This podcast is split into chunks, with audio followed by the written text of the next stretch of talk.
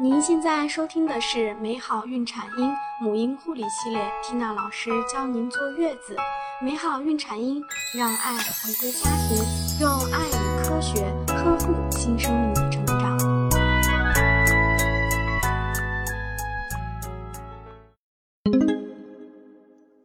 大家好，我是缇娜老师。今天我们分享的主题是：给宝宝冲调奶粉，你做对了吗？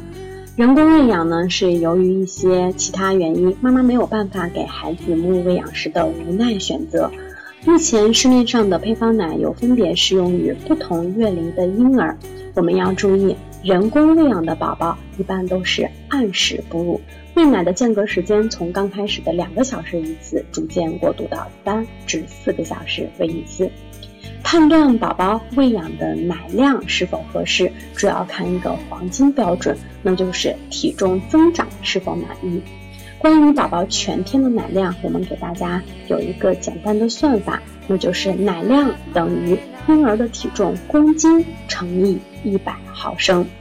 出生第一天，婴儿吃奶要少一些，以后随着体重增加，逐渐增加奶量。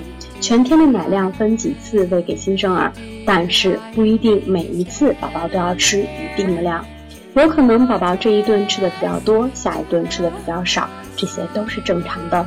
总之，不要勉强宝宝把每次冲的奶粉都吃完。在我们第一次给孩子冲奶粉前，应该仔细看配奶说明，看清楚一勺奶粉配多少毫升的水，水的温度要求、冲调方法等等。不能随意的多加水或者是少加水。一般情况下，奶粉都是先放水再放奶粉，但是日本有一个奶粉却是例外，是先放奶粉再放水。结果呢，家人不知道，导致了宝宝出现了一定的伤害。为了让孩子多喝水，有的妈妈会故意把奶粉冲稀，那么这种做法对吗？这种做法是不对的。奶粉冲稀，那么宝宝就挨不到下顿奶的时间，容易饥饿。没有到时间就再去喂奶粉的话，过多的矿物质在身体内堆积，没有及时排出，会伤害宝宝的肠道。所以，我们应该还是要按照比例来。在给孩子冲奶粉的时候，家人必须要洗净自己的双手。配奶的时候，取消毒过的奶瓶，先加入适量的水，水温呢是在四十摄氏度左右。我们可以用恒温的调水器，如果家里没有的话，也可以用一个配比，那就是三分之二的凉开水加三分之一的热开水。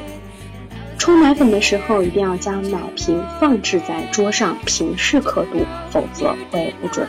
那关于冲奶粉的水呢，最好是用烧开的温开水，纯净水也可以，但是不能用矿泉水，过多的矿物质宝宝吸收不了，反而会增加他身体的负担。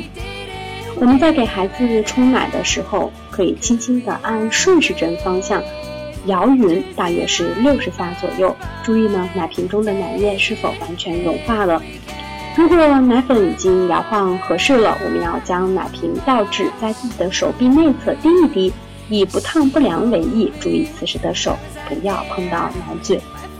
好，今天的课程就和大家分享到这里，感谢您的耐心聆听。缇娜老师期待下次和你再见。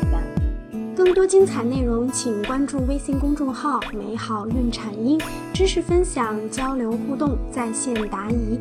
我和其他宝妈期待您的加入哦。